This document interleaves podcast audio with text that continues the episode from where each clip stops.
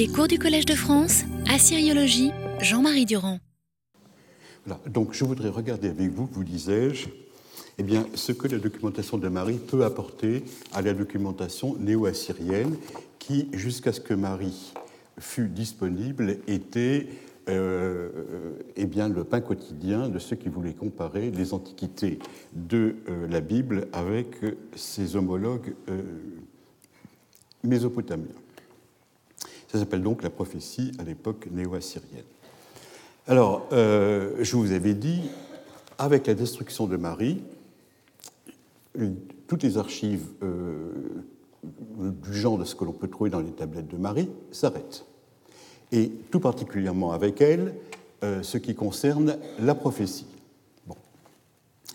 Et euh, pendant euh, plus de mille ans, pendant mille ans, n'est-ce pas, on n'a plus de mention de rêve, on n'a plus de mention de, de, de prophétie, on n'a plus que des divinations parce que nos textes viennent majoritairement du côté de l'Est, du côté de l'Ouest, c'est une autre philologie, c'est une autre euh, façon d'aborder les choses. Et puis, d'autre part, ce qui est aussi le, plus important, c'est qu'il n'y a pas euh, de texte avant le XIVe euh, siècle quasiment.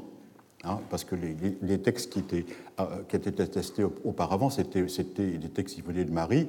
Alors, je vous avais montré que la notion de prophète continuer du côté de l'ouest, mais ce sont des mentions éparses chez les Hittites, chez les Louvites, qui montrent la tradition continue, qu'il y a, on, possède à l'heure actuelle le missing, le missing link entre euh, l'époque du XVIIIe siècle et l'époque euh, du VIIe siècle euh, hébraïque, mais il n'y a quand même pas la documentation extraordinairement riche. Alors, tout d'un coup, dans l'Est qui est entièrement sous la domination de la divination, réapparaît à l'époque des Saradons et d'Assurbanipal un genre de texte entièrement nouveau.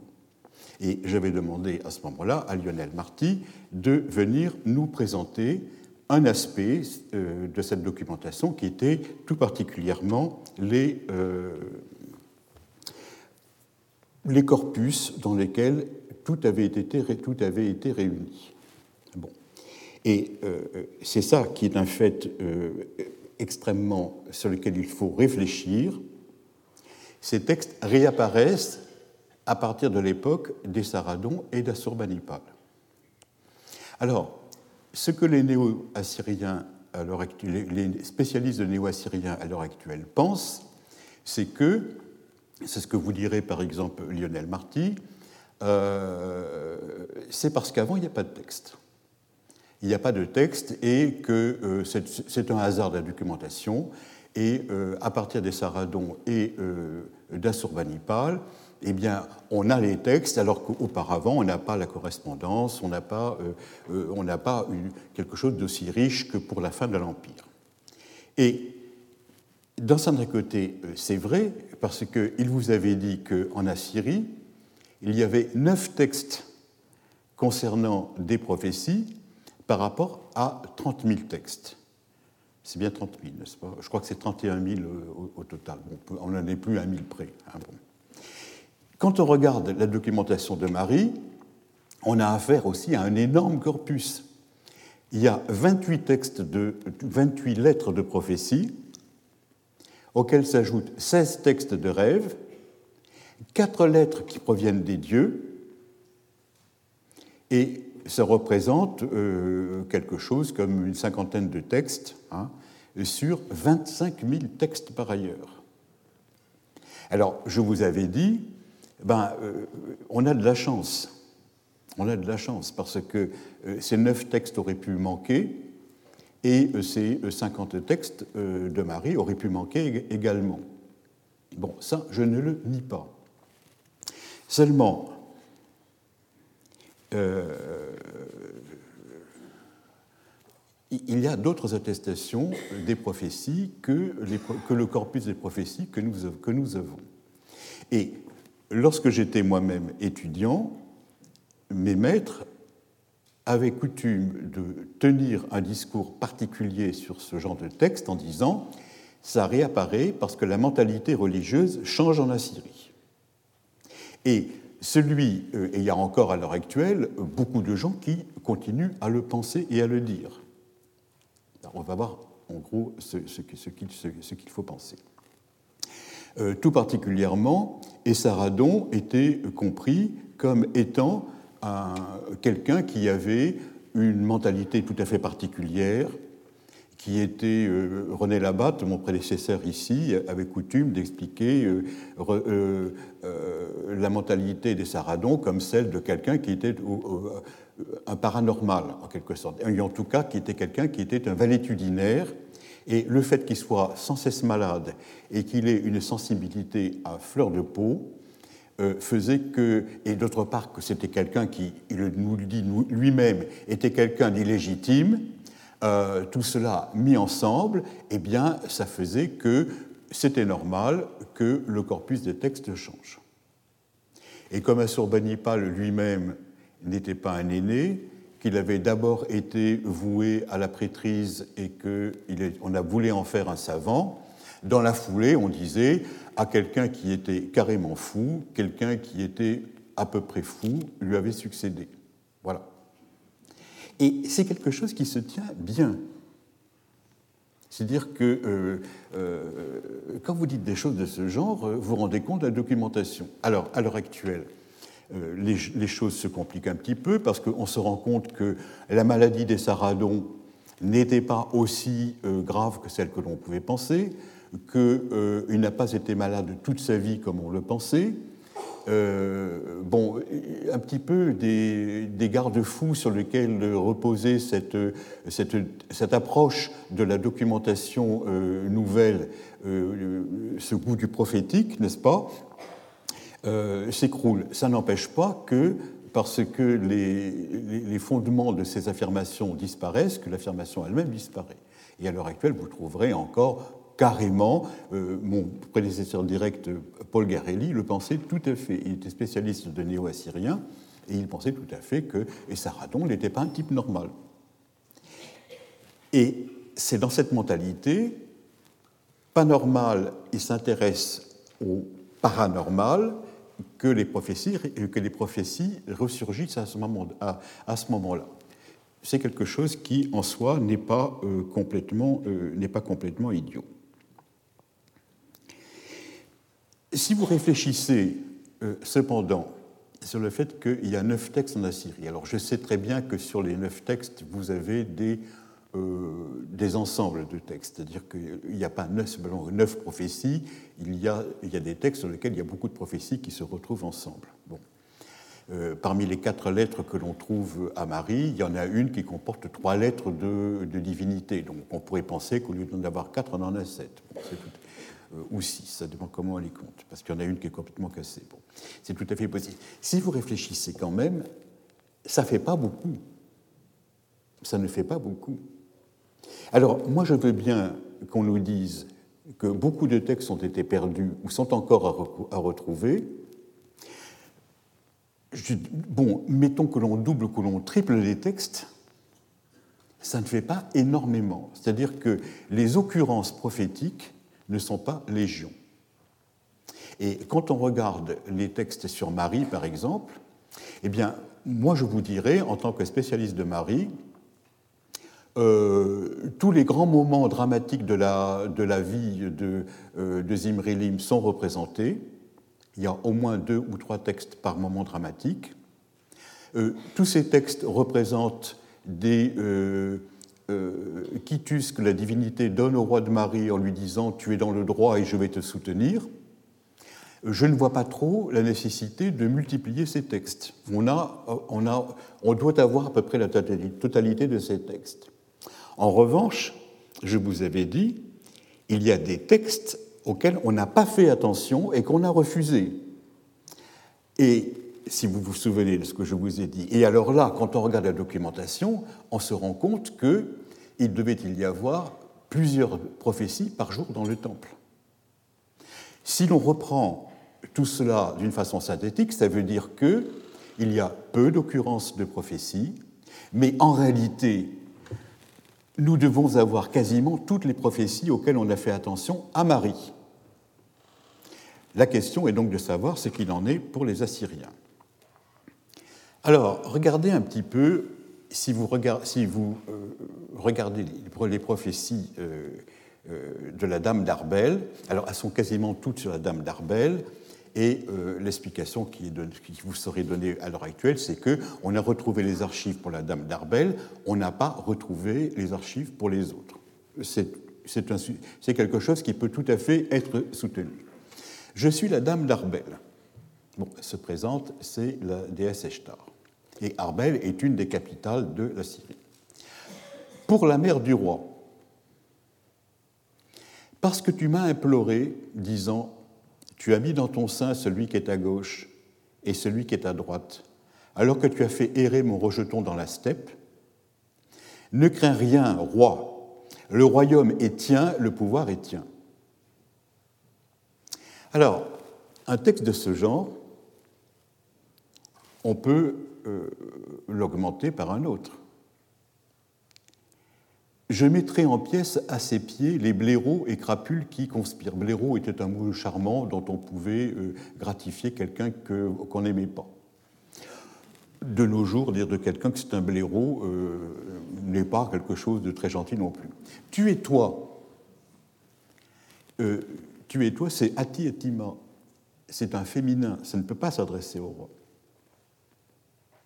Et le roi est mon roi.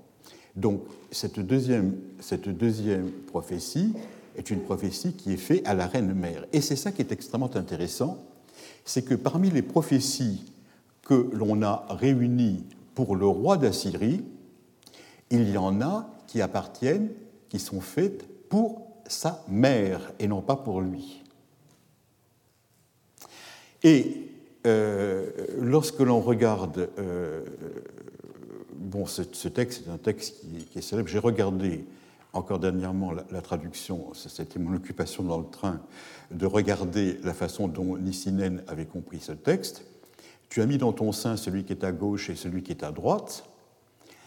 Alors que tu as fait errer mon rejeton dans la steppe, Nissinen interprète, et à mon avis d'une façon tout à fait euh, bonne, le fait que cet oracle a été donné à la reine mère d'Essaradon, lorsque Essaradon, qui était destiné à être prince héritier, a été chassé par son frère, par son père, et parti en exil, et que son père a repris à ce moment-là avec lui deux de ses frères, ceux, dont la Bible dit qu'ils ont réglé leur compte. Tu as mis dans ton sein, c'est-à-dire le sein de la déesse, celui qui est à gauche et celui qui est à droite du roi, c'est-à-dire celui que le roi a mis à sa droite et le roi, a mis à sa gauche. C'est-à-dire les deux frères, les, deux frères des qui sont devenus les favoris du roi Senachérib lorsque Essaradon a été chassé. Alors que tu as fait errer mon rejeton dans la steppe, alors je ne suis pas sûr que l'interprétation courante qui est d'y voir là une citation du Gilgamesh soit vraie. À mon avis, c'est une façon c'est une façon normale de dire, qui a fait errer mon rejeton dans la steppe, ça veut dire tu lui as fait perdre son chez lui. C'est une façon courante de, parler, et dans la poésie, on trouve très souvent des choses de la langue courante et non pas de la langue très recherchée, sans qu'il y ait tout à fait de citation. Alors, elle lui dit Ne crains rien, roi, le royaume, est tien, le pouvoir est tien. C'est-à-dire que la prophétie, elle n'est pas tellement pour Essaradon, elle est pour la mère d'Essaradon elle est pour la mère des Saradons. Et euh, c'est une prophétie d'un moment qui est absolument dramatique, c'est le moment où euh, a perdu son, poste de, prince héritier et a été obligé de partir. Et le deuxième, la deuxième euh, que je vous cite ici, même si tu es toi ne m'est pas extraordinairement clair, mais c'est la traduction en mot à mot Ati Atima. Et le roi est mon roi. On parle euh, du prince qui est en exil en lui donnant le titre de roi comme s'il était déjà roi. On le salue comme roi. Et euh, il y a d'autres genres de textes à côté de ces prophéties. Alors voilà les prophéties qui viennent de femmes qui sont complètement inconnues, qui sont complètement inconnues. À côté de cela, vous avez des prophéties venues de savants comme la lettre de Bel Ouchezib, qui est un babylonien très célèbre à l'époque, il est un petit peu oublié à l'heure actuelle, dans laquelle justement il se plaint qu'on ne fasse pas euh, appel à ses, euh, à, ses, services alors qu'on euh, fait un appel à d'autres. L'interprétation que je vous donnerai de ces textes est la suivante. Ça concorde parfaitement avec ce qui se passe à Marie, où la prophétie arrive à un moment de crise. Le moment de crise, ici, il est patent, puisque Essaradon a été chassé de chez lui.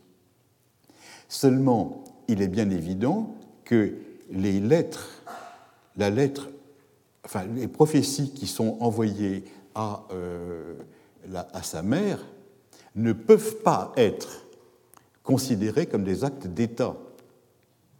Parce que si Essaradon n'a plus, plus le titre de prince héritier, sa mère n'est certainement pas dans la faveur la plus grande.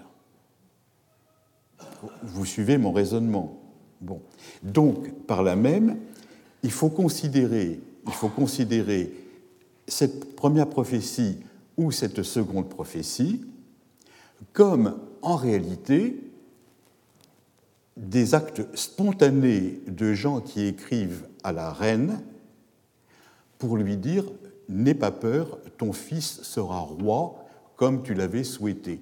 Et on sait effectivement que Essaradon n'était pas appelé à régner, et que c'est certainement grâce à sa mère qu'il a réussi, quoique le plus jeune de ses frères, à être choisi par son père.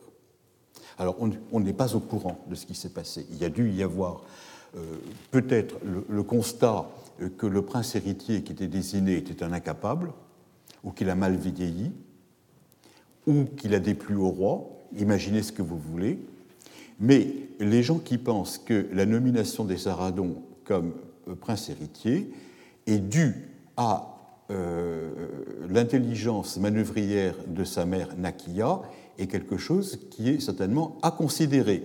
Alors, l'horreur euh, s'ajoute quand les gens vous disent Nakia, qui était la reine en titre, a négocié auprès de Sénachérib le fait que son fils devienne prince héritier. En échange, elle fermait les yeux sur la jeune femme désirable que Sénachérib avait, dans le tard de sa vie, élue pour partager avec elle sa vieillesse. Bon, ça c'est du roman. Ça c'est du roman plausible.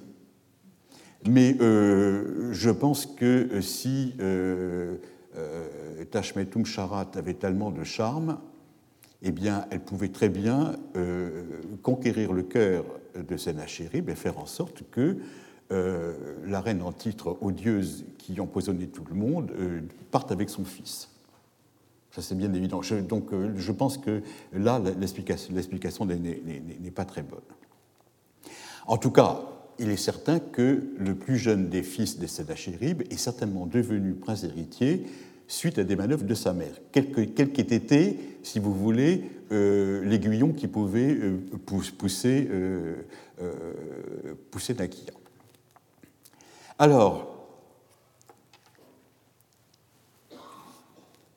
toute une série de prophéties arrive à ce moment-là. Moi, je les prends, je les prends en réalité comme des preuves, si vous voulez, du consensus populaire qui peut y avoir, du consensus populaire à ce que Essaradon devienne roi.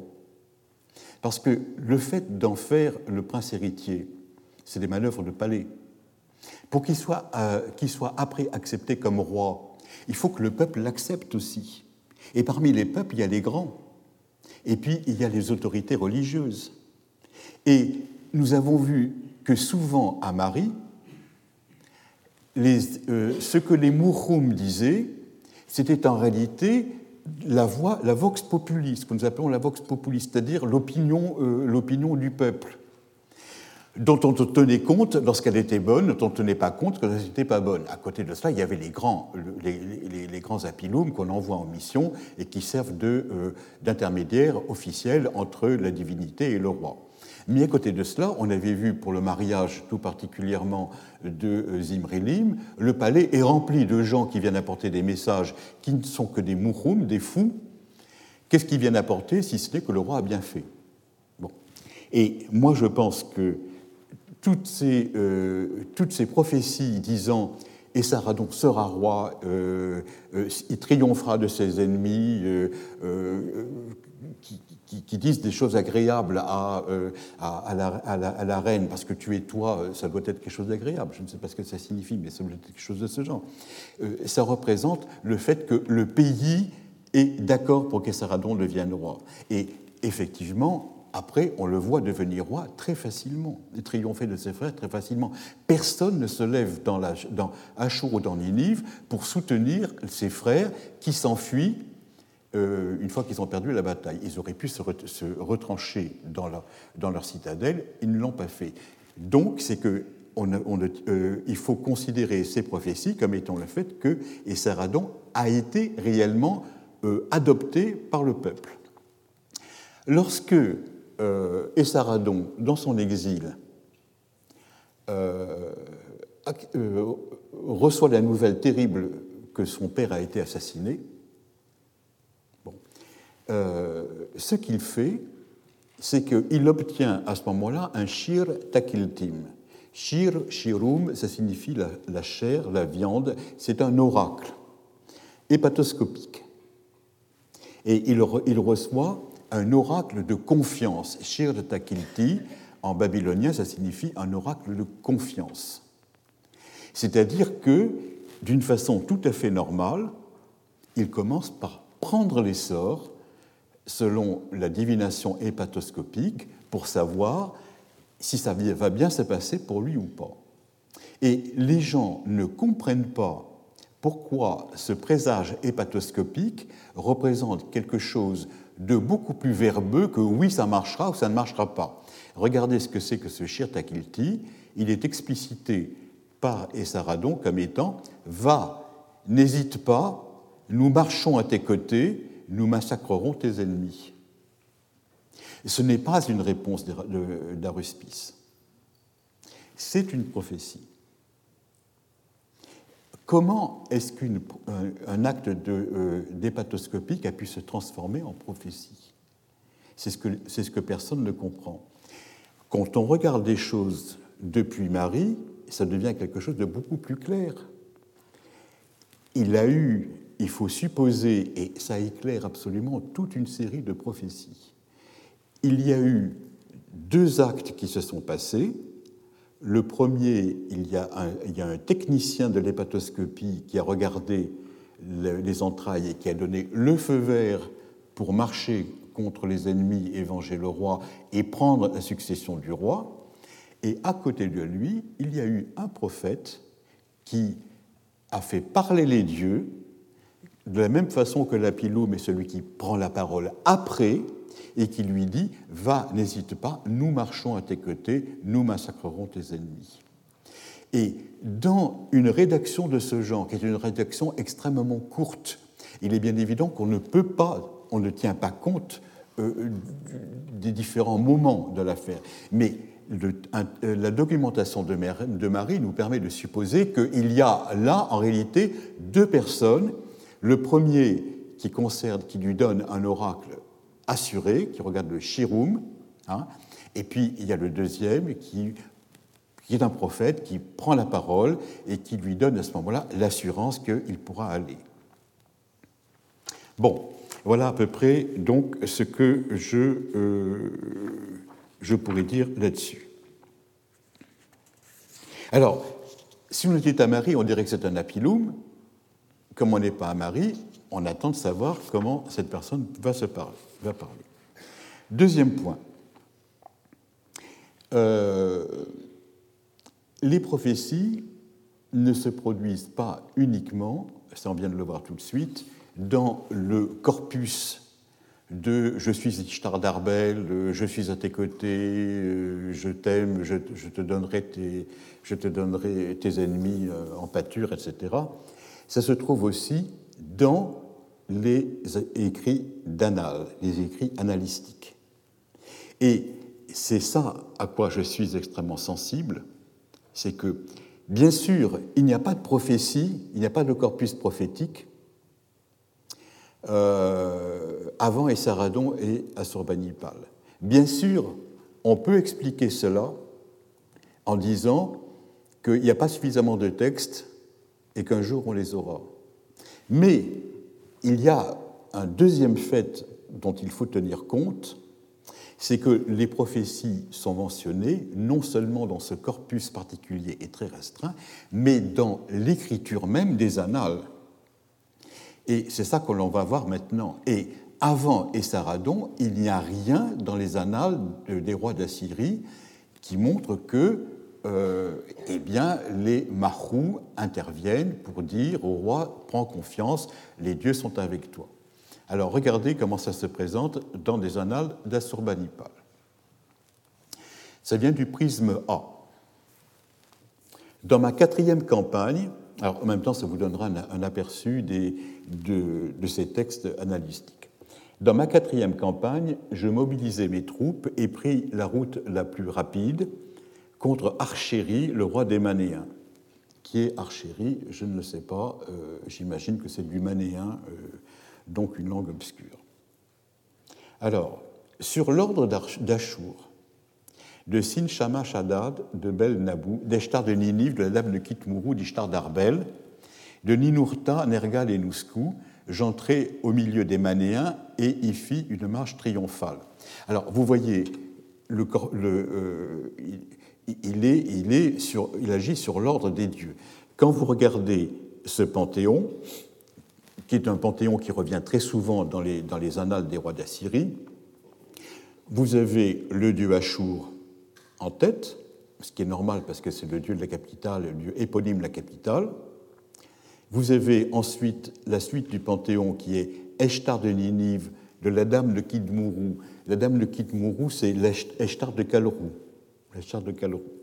Et puis Ishtar d'Arbel, celle qui nous a laissé euh, toutes les prophéties. Ninive, Kalrou et Arbel sont les pointes, euh, sont les villes très importantes euh, du triangle assyrien, les pointes étant Ninive, Achour et Arbel. Hein, mais et Kalrou étant, au étant, le moyen terme entre Ninive et, et Achour.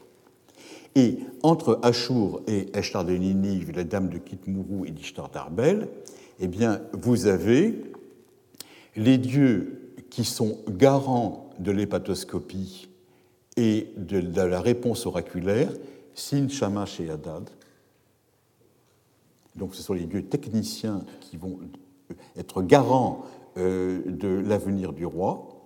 Vous avez ensuite les deux grands dieux babyloniens parce que Babylone a été annexée à l'époque. Vous avez Bel qui signifie Marduk, et puis vous avez Nabu qui est son fils, le dieu des scribes. Et puis, ça se donc, euh, on a mis, euh, vous voyez, on a distendu, distendu le, euh, le panthéon assyrien pour y inclure les dieux techniciens de l'oracle et les dieux de Babylone. Et Bel qui signifie le Seigneur, n'arrive pas le premier, puisqu'il y a Ashur qui est là. Et puis ça se termine par euh, trois joyeux drilles, Ninurta, Nergal et Nouskou, qui sont les dieux des enfers, de la guerre et du feu, n'est-ce pas, et qui euh, conviennent parfaitement à l'inspiration d'un roi d'Assyrie qui s'en va à la guerre. Bon, donc c'est sur l'ordre de tout cela, et avec l'aveu de tout cela, que j'entrai au milieu des Manéens et y fis une marche triomphale. Je conquis, dévastai, détruisis et brûlai ces, ces cités fortifiées, ces petites villes. Bon, ça vous paraît quelque chose d'absolument abominable, mais c'est tout le temps comme ça, même quand il n'a rien fait. Hein. Jusqu'à Isirtou, et Isirtou, je vous ai mis, c'était la capitale. Jean chevaux, béliers, taureaux et ovins, j'enlevai de ces cités et les comptais en butin ça fait partie de la guerre, euh, de la guerre Razia, qui est un phénomène tout à fait connu chez les Assyriens. Archéri s'enfuit lorsqu'il entendit parler de mes troupes et quitta Isirtou, sa résidence royale. Ça, c'est encore une phrase stock. Le roi ennemi, en règle générale, ne résiste pas, il prend peur et il s'enfuit. C'est-à-dire qu'on euh, le présente comme une personne vile sans courage. Alors, il quitte Izirtu, sa résidence royale, sa capitale. Il s'enfuit jusqu'à Ishtati, sa forteresse, et y chercha refuge. Il faut imaginer Ishtati comme un, nid d'aigle quelque part dans lequel, avec peu de personnes, on peut euh, se jeter et euh, on peut résister à ce moment-là à, l'avance d'une troupe absolument nombreuse. Si vous avez un, nid d'aigle, eh ben, vous mettez 500 euh, personnes, 5000 personnes, 50 000 personnes, le résultat est le même. Vous bloquez, vous bloquez et puis vous attendez que les gens se fatiguent d'être bloqués, ce qui ne se produit pas facilement. Alors, euh, je conquis, alors il est naturellement, euh, le roi d'Assyrie le poursuit, je conquis cette zone, la dévasté sur une distance de 15 jours, c'est-à-dire que 15 jours de marche, tout est détruit, tout est pillé, tout est brûlé, hein, et j'y apportais le silence de la désolation. Ça, c'est tout à fait encore une phrase stock. Depuis les Sumériens, la vie, c'est le bruit, la ruine, c'est le silence. Bon. Euh, en général, les dieux aiment le silence, et c'est comme ça que les malheurs arrivent aux hommes, qu'on leur envoie le déluge et tout le reste. Les hommes font trop de bruit. Je vous trouve d'un silence absolument J'espère que ce n'est pas le silence de la désolation. Alors, regardez, Ishtar d'Arbel, Ishtar d'Arbel livra à ses serviteurs Archérie, qui ne révérait pas ma seigneurie. Il est trahi. Archérie est allé chercher refuge euh, dans la ville de Ishtati, et euh, les gens qui sont là se disent oh ben, euh, un bon coup à faire, c'est de livrer notre Seigneur, notre futur ex-Seigneur, au roi d'Assyrie qui nous en saura gré. Alors, euh, c'est ça qui s'est passé. Il y a eu une révolution. Parce que regardez la suite, enfin. Ensuite, son fils euh, Wali monta sur son trône. Ça a été organisé. Bon. Mais, entre-temps, Ishtar d'Arbel est dû descendre des cieux livra à ses serviteurs archérie qui ne révéraient pas ma seigneurie. Vous imaginez que Ishtar d'Arbel ne veut pas être très populaire dans le pays manéen. Hein, bon. Selon ce qu'elle avait dit dès le tout début. Je me chargerai, comme je l'ai dit, de l'exécution du roi des Manéens. Le peuple de son pays se rebella contre lui, jeta son corps dans la rue de sa cité, y traîna son corps de ci de là, ils frappèrent de leurs armes, sa famille et ses hommes liges. Vous voyez, au point de vue idéologie, comme c'est absolument intéressant, c'est qu'on a l'impression que les dieux assyriens ont puissance en pays non assyriens. C'est-à-dire que les dieux, la déesse Nishtar, elle est capable d'agir non seulement en Assyrie, mais pour le roi d'Assyrie chez, les, non-assyriens. Et vous avez là la création par un Assyrien de la notion de divinité assyrienne qui transcende les peuples, qui est capable d'agir ailleurs que chez elle. Là, vous avez vraiment l'apparition d'une notion de divinité qui dépasse la notion de divinité locale. Ishtar d'Arbel devient une divinité planétaire qui est capable d'intervenir, d'intervenir partout. Vous avez ça euh, sur, euh, euh, quand la Bible vous parle de Yahvé en disant qu'il intervient auprès du roi des, du roi des Perses ou choses de ce genre, ou du roi des, des Babyloniens. On a, apparaît à ce moment-là la notion de divinité qui transcende la localité où il est, où il est adoré pour agir sur la totalité du monde. Et c'est comme ça que le monde est réclamé par un, par un Dieu qui petit à petit deviendra le seul. Euh, parce que euh, les dieux des Manéens, ils existent, certainement. C'est eux qui auraient dû maudire euh, le roi des Manéens. Non, c'est un, dieu assyrien. Alors, revoyons maintenant cette notion. Ishtar d'Arbel livra à ses serviteurs le roi des Manéens qui ne révérait pas ma seigneurie, selon ce qu'elle avait dit dès le début, je me chargerai, comme je l'ai dit, de l'exécution euh, du roi des Manéens. Alors, ce qui est, euh, ce qui est intéressant, eh c'est que, alors là, vous me direz, ben voilà une prophétie. Voilà une prophétie. On peut tout à fait imaginer que la prophétie, elle est comme ce qu'on avait vu pour Essaradon, quelqu'un qui a pris un, euh, un oracle en technicien et un prophète à côté qui a amplifié le résultat et qui a fait parler la déesse Ishtar. Bon. Le problème est que si c'était aussi simple que cela, ça devrait être attribué à tous les autres dieux. Il ne devrait pas y avoir que la déesse d'Ishtar. Pourquoi est-ce que ce n'est pas Ashur qui fait ça? Pourquoi est-ce que c'est la déesse Ishtar d'Arbel qui fait cela?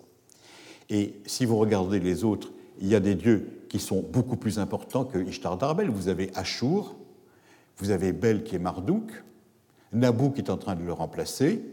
Pourquoi est-ce que cette divinité d'une ville euh, complètement excentrée de la Syrie est-elle capable de faire euh, une chose aussi abominable? Alors, ce qu'il faut savoir, eh bien, c'est que ce passage, ça se trouve dans le prisme A, et que ça ne se trouve pas ailleurs. Ça ne se trouve pas ailleurs.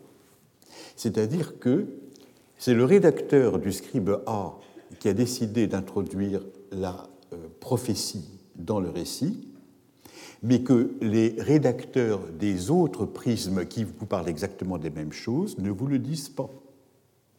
Donc, à ce moment-là, le problème se pose de savoir si ce discours est un discours authentique, prophétique, n'est-ce pas, ou si c'est quelque chose qui a été fabriqué, comme on dit, post-eventu.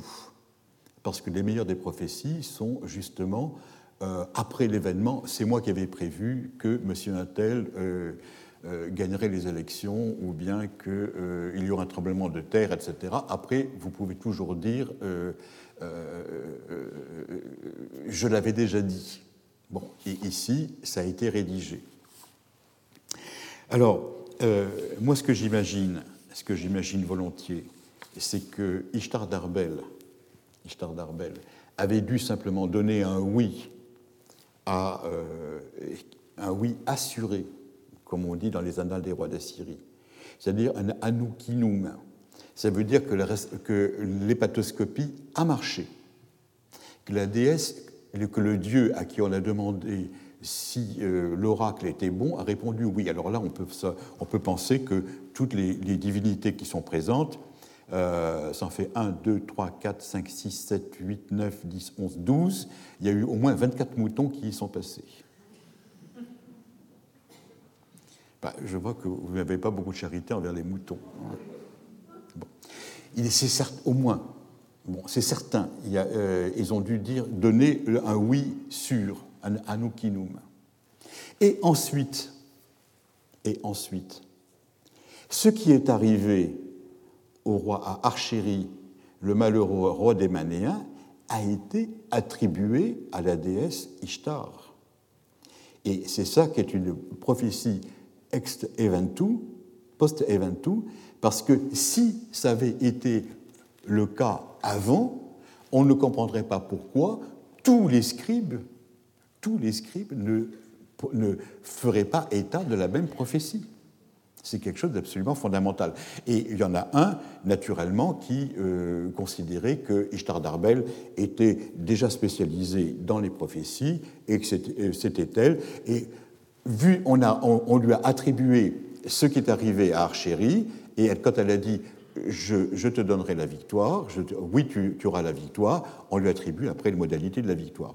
Si vous réfléchissez, innombrables sont les passages d'un livre que nous respectons tous, dans lequel on dit, et quand il a fait ça, il a accompli ainsi la parole du prophète qui disait que, etc. Et vous avez comme cela des références qui arrivent dans lesquelles on vous dit, il a fait ça, bon ben voilà, euh, ce que le prophète avait dit est accompli. Bon.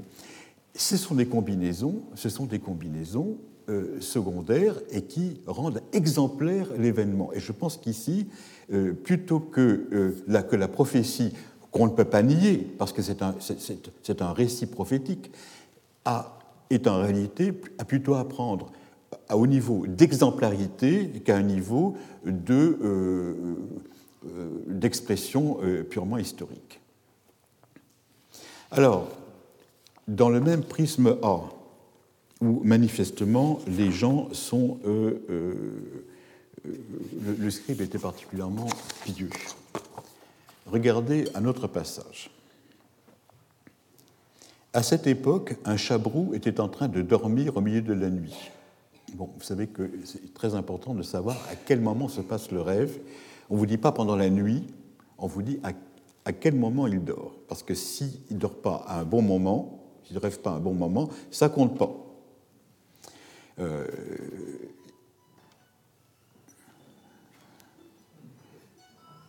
ah, si le chabrou avait, pouvait avoir des communications.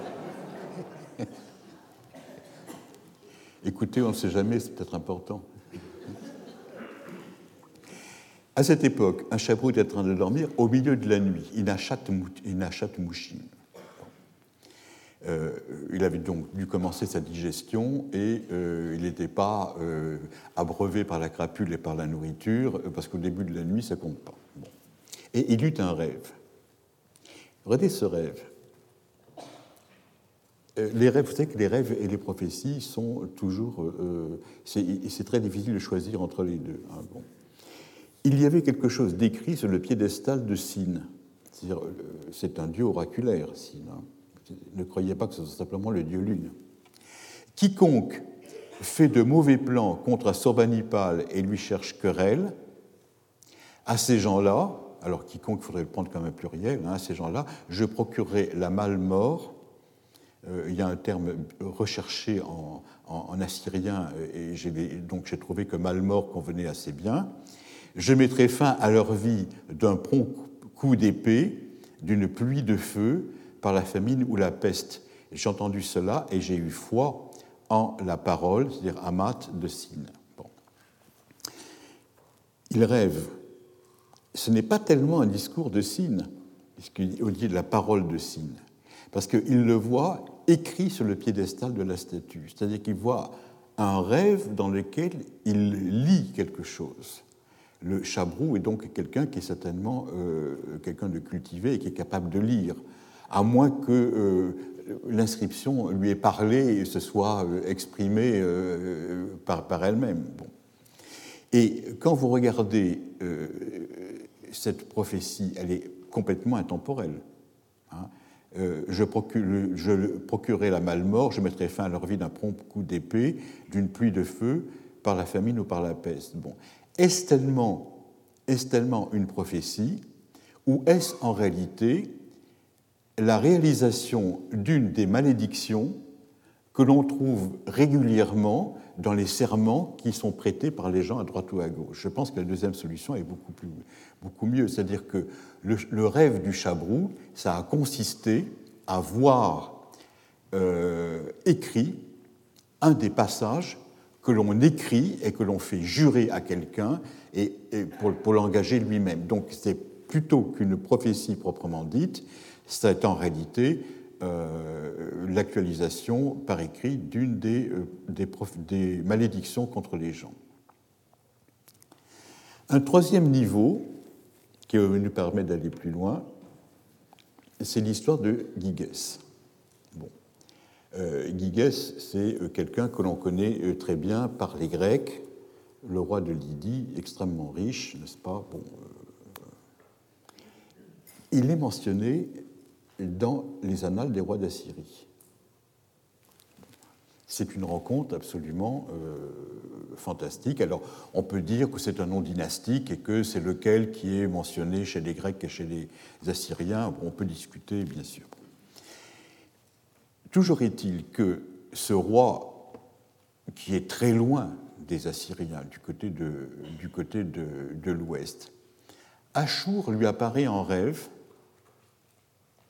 et il lui dit Révère à Sorbanipa, le roi d'Assyrie, bien-aimé d'Achour roi des dieux, seigneur de tout, saisis son pied royal, implore son commandement. C'est en invoquant son nom que tu triompheras de tes ennemis. Alors, le roi Gyges, n'est-ce pas, euh, est, très inquiet parce qu'il ne connaît pas euh, Assurbanipal. Ce qui, entre parenthèses, euh, n'empêche pas qu'il reconnaisse Achour. Et on peut se demander comment est-ce que le roi de Lydie pouvait connaître Achour alors qu'il ignorait qu'elle était le roi, qu'elle était euh, le roi d'Achour. Vous avez là encore une intervention d'un dieu assyrien en dehors du territoire assyrien d'une façon intemporelle pour marquer que c'est un dieu planétaire qui euh, commande absolument à tout, à tout l'univers. Alors, naturellement, le roi d'Assyrie, le, le Ashur, donne euh, suffisamment d'inspiration au roi de, Lydie pour que le jour où il eut son rêve, il envoya son cocher pour me saluer. Alors, par cocher, c'est une traduction euh, en mot à mot, le boom, mais il ne faut pas le comprendre comme un simple cocher, euh, c'est plutôt quelque chose qui est au, bas de l'échelle dans, nos, civilisations. Ce cocher n'est pas un bon terme. En réalité, c'est celui qui est à, côté du, à côté euh, du roi sur euh, son char et qui l'aide dans le combat. Il lui tient les rênes pendant que le roi combat. Donc en réalité, c'est un compagnon d'armes c'est la personne qui est la plus proche du roi et celui en qui le roi a le plus de confiance. Donc euh, cocher est une traduction maladroite, mais je ne sais pas par quoi la remplacer. c'est celui qui combat à côté de lui. Alors il envoya son cocher pour me saluer, c'est-à-dire me saluer, ça veut dire reconnaître ma toute-puissance. Et il m'envoya son messager pour me raconter rêve, son rêve. Alors, ce qui se passe, c'est que cette histoire de Gigès est quelque chose qui a été, euh, qui se retrouve dans beaucoup de textes assyriens. Vous en avez plusieurs versions. Et ce qui est intéressant, c'est que l'on voit cette version évoluer au fur et à mesure des récits. Dans le récit le plus ancien, on a des moyens, on a des moyens de, mettre les, différents récits analytiques les uns par rapport aux autres euh, d'un point, de vue chronologique. Dans, le, reste, dans, le, dans le, récit le plus ancien, le Rakbou arrive à, euh, Ninive et il raconte, il, apostrophe la première personne qu'il voit, en quoi, en lydien, c'est normal, puisque c'est un lydien. Et c'est là que les gens euh, vous disent personne ne le comprenait. Personne ne le comprenait. C'est un étranger qui parle une langue complètement inconnue. Il n'y a pas de, euh, de lydianophone euh, aux portes de Ninive. Et on arrive certainement à, trouver quelqu'un. Alors l'histoire n'est pas, on ne sait pas comment ça se termine, mais enfin, il arrive à faire comprendre à euh, à Sorbanipal euh, ce qui, euh, pourquoi, est sa mission. Cette histoire est de plus en plus reprise, intégrée à la normalité. C'est quelqu'un qui finit par parler assyrien qui arrive. Et si vous regardez bien, en réalité, le texte que vous avez là, qui est un texte qui est un texte composite à partir de plusieurs, à plusieurs versions, qui vous donne, le tout, vous montre que le, roi, Achour demande en définitive à Gigès et aux Lydiens que le roi d'Assyrie soit leur Dieu. Saisis son pied royal, implore son commandement. C'est en invoquant son nom que tu triompheras de tes ennemis. Les ennemis de Gigès, ils sont plutôt du côté de l'ouest. Hein, Quand vous regardez des phrases de ce genre, c'est ce que l'on dit au roi d'Assyrie par rapport à Achour. C'est-à-dire que Achour propose à Sorbanipal, à Gigès, comme, euh, comme modèle divin, alors que le roi d'Assyrie est, est, censé faire cela par rapport au dieu Achour. Et on voit tout à fait que c'est, ce genre de récit il y a certainement eu un fait euh, réel qui s'est passé derrière, mais ça a été manipulé d'une façon idéologique pour faire en sorte que le roi d'Assyrie soit représenté comme le représentant, soit présenté comme le représentant de Achour sur, euh, dans, le monde. Alors, euh, beaucoup, de, beaucoup de ces de ces histoires sont à prendre en réalité comme des choses qui sont trafiquées. C'est une différence absolument énorme avec le corpus de Marie, parce que dans le corpus de Marie, vous avez des euh, prophéties qui sont transmises à l'information du roi d'une façon naïve. C'est l'équivalent de ce que l'on avait vu dans le, dans le corpus que Lionel Marty vous avait présenté. Dans ces textes analytiques, on voit que tout cela s'est lourdement euh, manipulé, mais que manifestement, on a augmenté l'impact du récit à partir d'un fait historique. Et ça, c'est quelque chose qui manque complètement à Marie, cet aspect de propagande.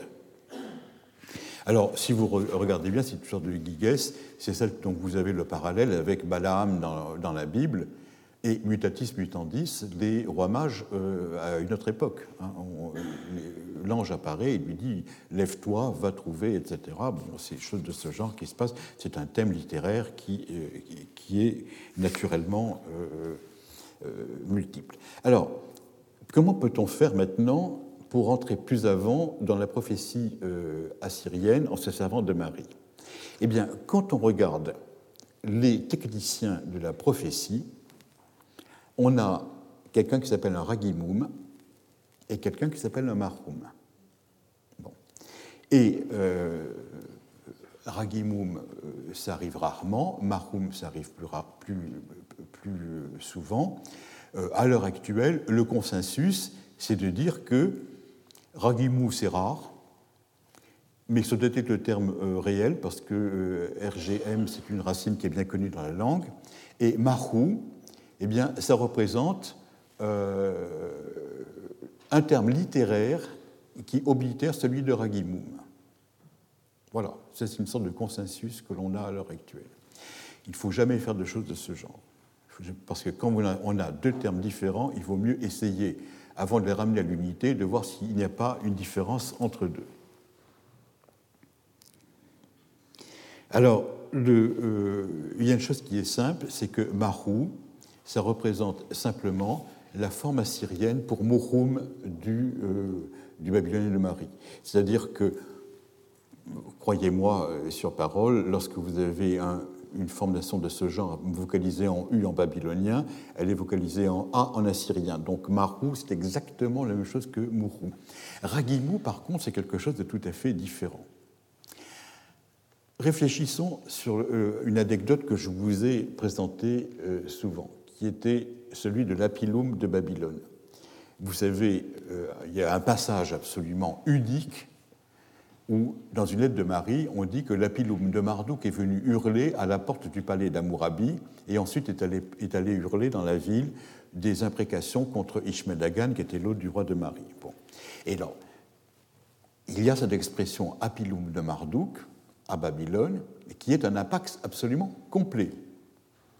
Et la question est de savoir euh, comment expliquer cette occurrence.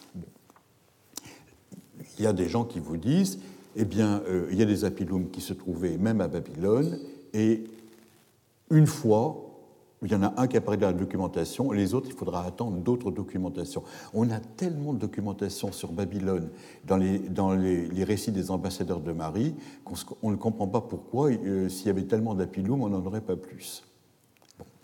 En réalité, je crois qu'il n'y a un apilum de Babylone que parce que ce sont des mariottes qui écrivent au roi de Marie et qui lui parlent en termes mariottes de ce qu'ils ont vu. Ils ont vu quelqu'un qui est arrivé prophétiser à la porte du, euh, palais euh, royal de Babylone, qui s'est mis à hurler des paroles euh, qui sont rapportées telles quelles au roi de Marie, et pour eux, ils se sont dit, eh bien, c'est un apilum. Et je pense que apilum ici, c'est un mariotisme. Ça ne prouve pas que apilum soit, euh, soit un terme babylonien. C'est simplement le fait qu'il y a des gens qui étaient capables de faire des prophéties à Babylone et des mariottes les appellent comme on les appelle à Marie. Bon, c'est un, fait qui est relativement euh, compréhensible. Cela est très important parce que cela signifie qu'il y a une spécificité du vocabulaire en fonction des époques.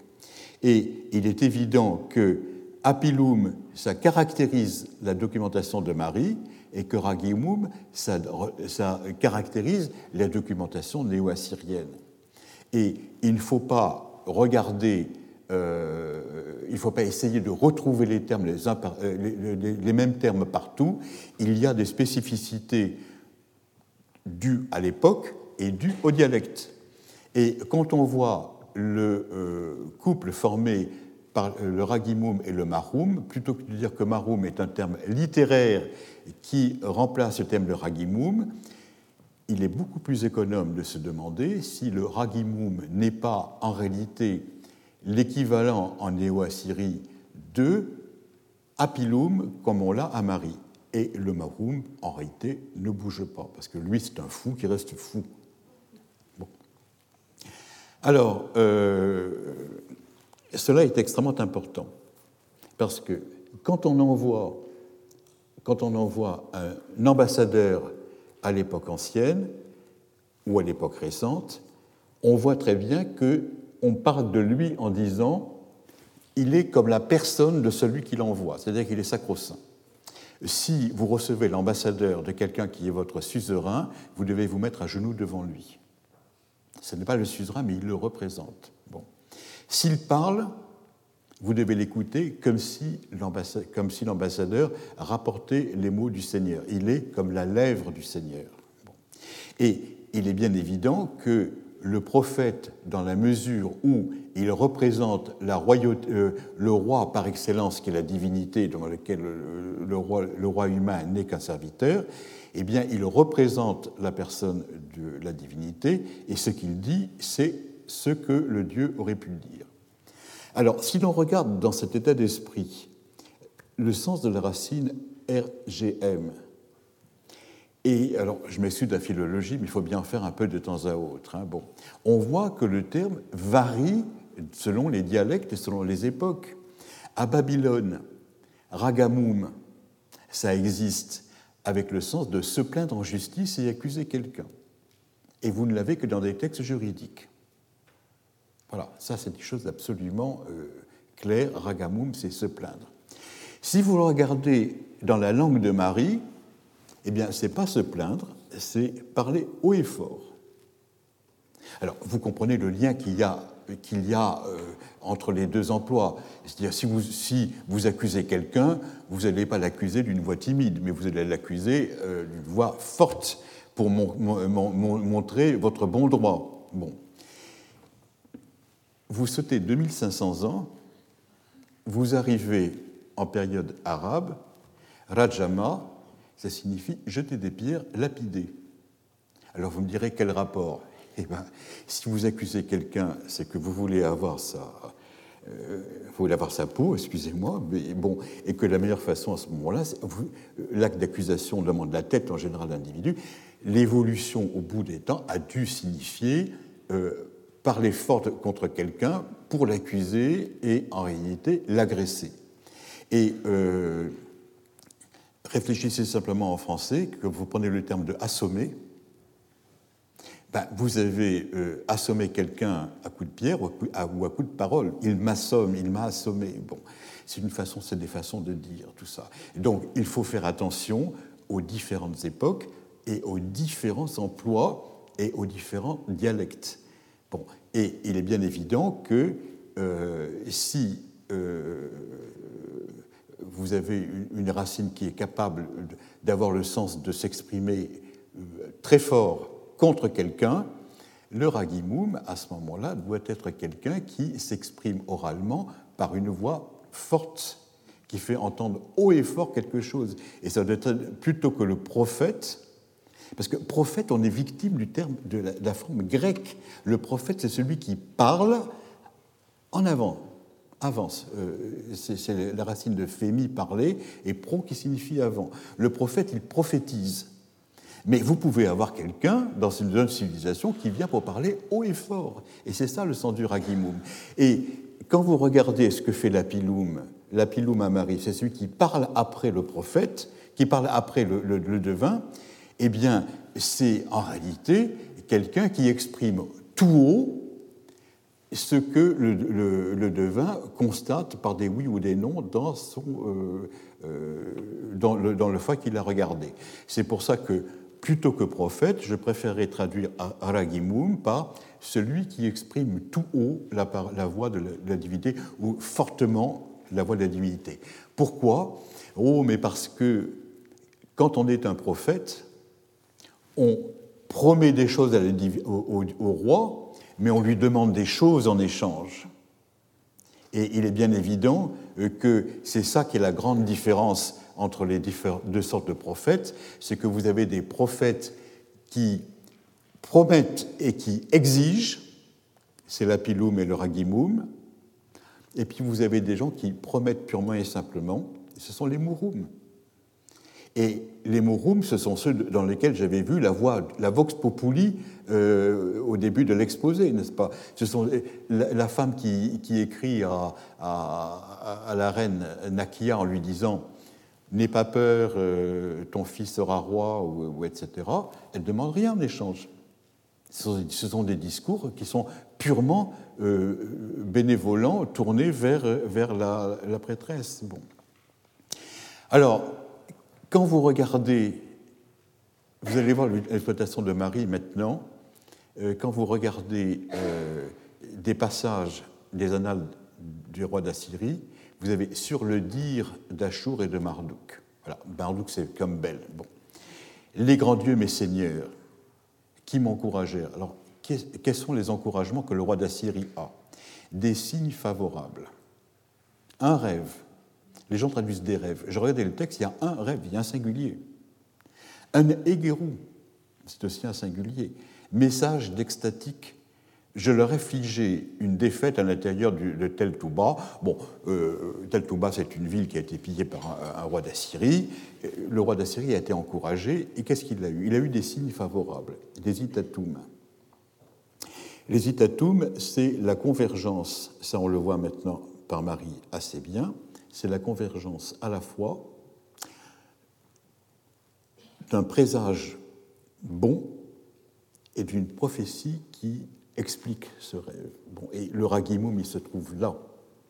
Le ragimum, il se trouve là, euh, dans les signes favorables. Il y a eu ensuite un rêve. On est à une époque où euh, la divination s'est diversifiée.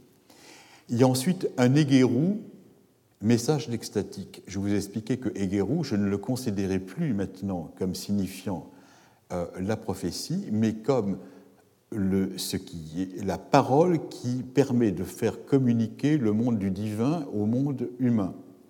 C'est quelque chose qui est dans un seul sens.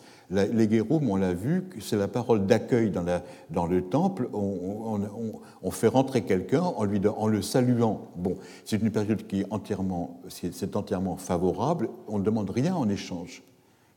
on salue la personne qui arrive. Et c'est pour ça que Plutôt que de traduire un rêve, un éguérou, message d'extatique, je préfère traduire un éguérou qui est un message d'extatique. Et je considère qu'il n'y a pas une accumulation de référents, mais qu'en réalité, l'éguéroum est constitué par le message des extatiques. Et les extatiques, ce sont les mouhoum, les mahoum, si vous voulez. Euh, il y a eu toute une série d'oracles qui ont encouragé le roi à aller attaquer. Et effectivement, le terme de Mahoum n'apparaît surtout que dans l'expression Shipir Maché, qui suit le terme de Egerum. Et c'est comme c'est tout le temps, tout le temps, tout le temps comme ça, je pense que la traduction doit être changée. Ce n'est pas des Egerum et un message, par de, euh, un, message euh, d'extatique, mais c'est un égerum qui est constitué par un message d'extatique. Alors, euh, je ne sais pas si je convaincrai les gens, je verrai par rapport à Lionel Marty tout de suite lundi, quand il prendra la parole, pour voir si j'ai parlé pour rien ou si il m'aura écouté. Je n'ai plus de moyen de rétorsion envers lui. Donc, euh, mais enfin, euh, Freud n'explique pas tout, n'est-ce pas? Il peut avoir raison. Alors, euh,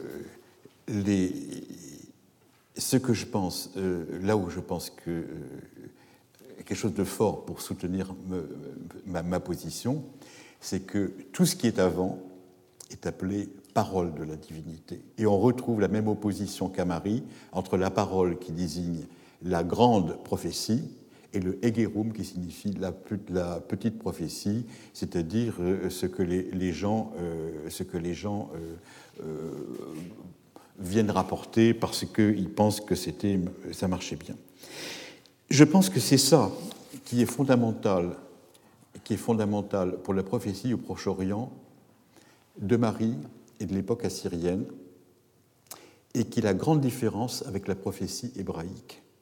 C'est que du côté de la civilisation cunéiforme, vous avez en réalité affaire à un couple. Le couple d'un technicien qui regarde ce qui se passe sur la surface du foie ou dans les astres, choses de ce genre, etc. Et vous avez à côté de lui un parleur qui exprime haut et fort ce que l'autre constate.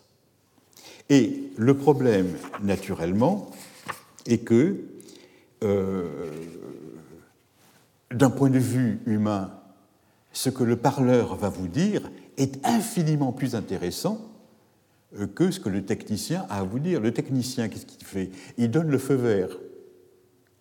Le parleur, il explique et il commente. Et il est tout à fait normal, il est tout à fait normal euh, qu'on attache beaucoup plus d'importance aux commentaires euh, que au fait technique que oui, on peut partir en guerre. Ce qui est intéressant, c'est de savoir comment on, va, comment on va gagner et comment les choses vont se, passer. Bon. Euh, vous verrez si euh, vous assistez lundi à notre colloque euh, l'importance du technicien, du couple technicien et parleur dans le domaine du rêve, par exemple. Ça, c'est quelque chose qui est tout à fait nouveau et qui montre que, bon, il y a effectivement le fait que quelqu'un rêve, raconte son rêve, et quelqu'un qui explique le rêve à côté. Et celui qui explique le rêve à côté, le néocrite, est quelqu'un qui est le parleur qui dit, qui dit haut et fort euh, ce que l'autre euh, n'a plus que comme souvenir, etc. Et qu'est-ce qui va se passer? Qu'est-ce qui va se passer dans l'évolution de ce couple? Eh bien, certainement, l'un va être occulté par l'autre. Et celui qui va être occulté par l'autre, c'est le technicien. Et on va privilégier de plus en plus le discoureur. Et c'est ça qui s'est passé du côté de, du côté de l'Ouest, n'est-ce pas? Où le technicien est passé complètement du côté du paganisme, alors que l'autre était considéré comme un enthousiaste, c'est-à-dire celui dans lequel la divinité descend et qui à ce moment-là explique d'une façon verbeuse ou poétique, selon les cas, eh bien, ce qu'il faut faire ou ce qu'il, qu'il ne faut pas faire. Et le terme ultime, naturellement, c'est que, à force de vouloir se passer du technicien, on en arrive à poser le problème de savoir comment on peut faire de la prophétie sans technicien à côté, c'est-à-dire arriver à la prophétie provoquée. Et la prophétie provoquée, eh bien, la Bible est là pour en parler euh, dans tous les sens. Je vous en avais cité un exemple. On en a un exemple dès l'origine avec, euh, euh, avec la reine Chiptou qui fait boire les gens, qui fait boire les gens pour savoir ce qu'ils ont à prédire. Et dans la Bible, on vous dit, si l'Esprit de Dieu ne vient pas, ne prophétisez pas, il ne faut pas surtout vous aider par la boisson pour devenir euh, lyrique et, faire parler la divinité. Euh, on considère que si Dieu ne parle pas, eh bien, il ne parle pas. Il ne faut pas se donner des moyens matériels de euh, forcer la divinité à parler.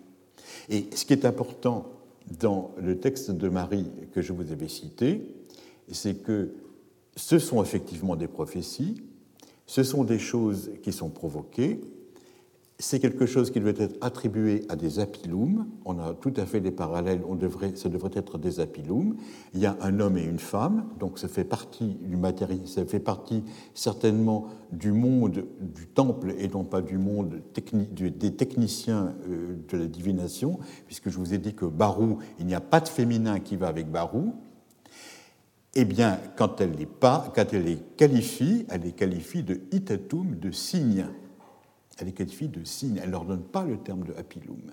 Parce que l'apilum, c'est quelqu'un qui doit commenter quelque chose qui a été vu. C'est pas quelqu'un qui doit prendre la parole et être inspiré et se passer du technicien à côté. Et il est évident que à ce moment-là, la technique qui doit disparaître, eh ben, c'est la technique euh, du devin, et il est tout à fait normal dans la Bible de voir que tout ce qui est divination, interrogation des morts, interrogation des astres, interrogation du feu, etc., c'est versé au paganisme.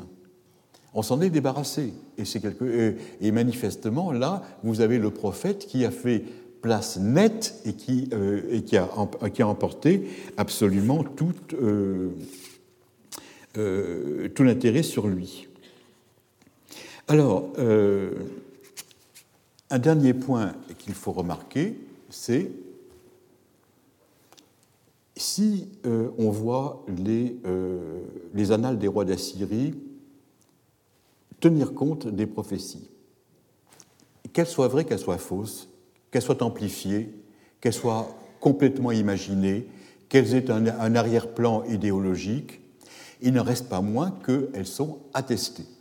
Et ça, c'est un fait, parce qu'avant, il n'y en avait pas. Et euh, il y a un deuxième fait, c'est que on a un corpus sur une tablette où on a rassemblé toute une série de prophéties.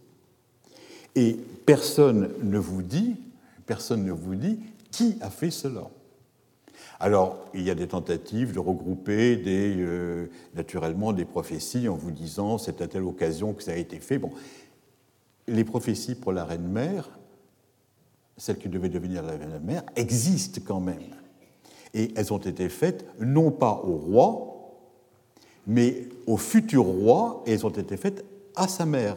Alors, ça, c'est quelque chose euh, qu'il faut réserver euh, en se demandant comment est-ce que quelque chose comme ça peut exister.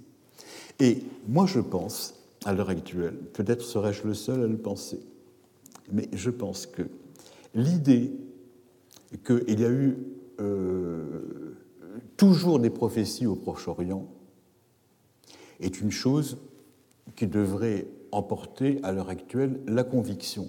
Parce que chaque fois qu'on peut avoir accès au monde du temple, on voit la prophétie qui existe. On voit, euh, euh, euh, voit qu'il y a des choses troubles qui se passent, on voit des messages qui, se, qui sont... Il y a quand même un fait, c'est que on n'y fait pas attention. Officiellement, on n'y fait pas attention. À Marie, on en a la preuve dirimante par le fait que, pendant tout le règne de Samsiadou, on n'y a pas fait attention. Et on sait qu'il y a quand même des prophètes qui, s'agitent dans le temple de Dagan à, côté. Et moi, je me demande dans quelle mesure euh, la réapparition à un niveau d'état de la prophétie, ce n'est pas eh bien, l'œuvre de Madame Nakia, c'est-à-dire la reine-mère, celle qui devait être la reine-mère. C'est cette femme est d'origine araméenne, elle n'est pas assyrienne. Elle s'est, fait rebaptiser Zakutu, et elle porte les deux noms, et Nakia, en araméen, c'est, ce qui, c'est l'équivalent de Zakutu, la femme pure. Bon. Elle est arrivée à un moment de grand trouble. Il a fallu régler la, succession de Sennacherib. Il a fallu aussi régler la succession des Saradons. Et Nakia a fait les deux. Et certainement, cette femme devait avoir une culture et une langue et des traditions religieuses différentes. Et il est certain que si Essaradon et si euh, Assurbanipal sont les deux rois d'Assyrie qui font tellement attention à l'aspect euh, euh, irrationnel des prophéties, de la religiosité, etc., cela est dû à la présence toute puissante de Nakia dans le palais.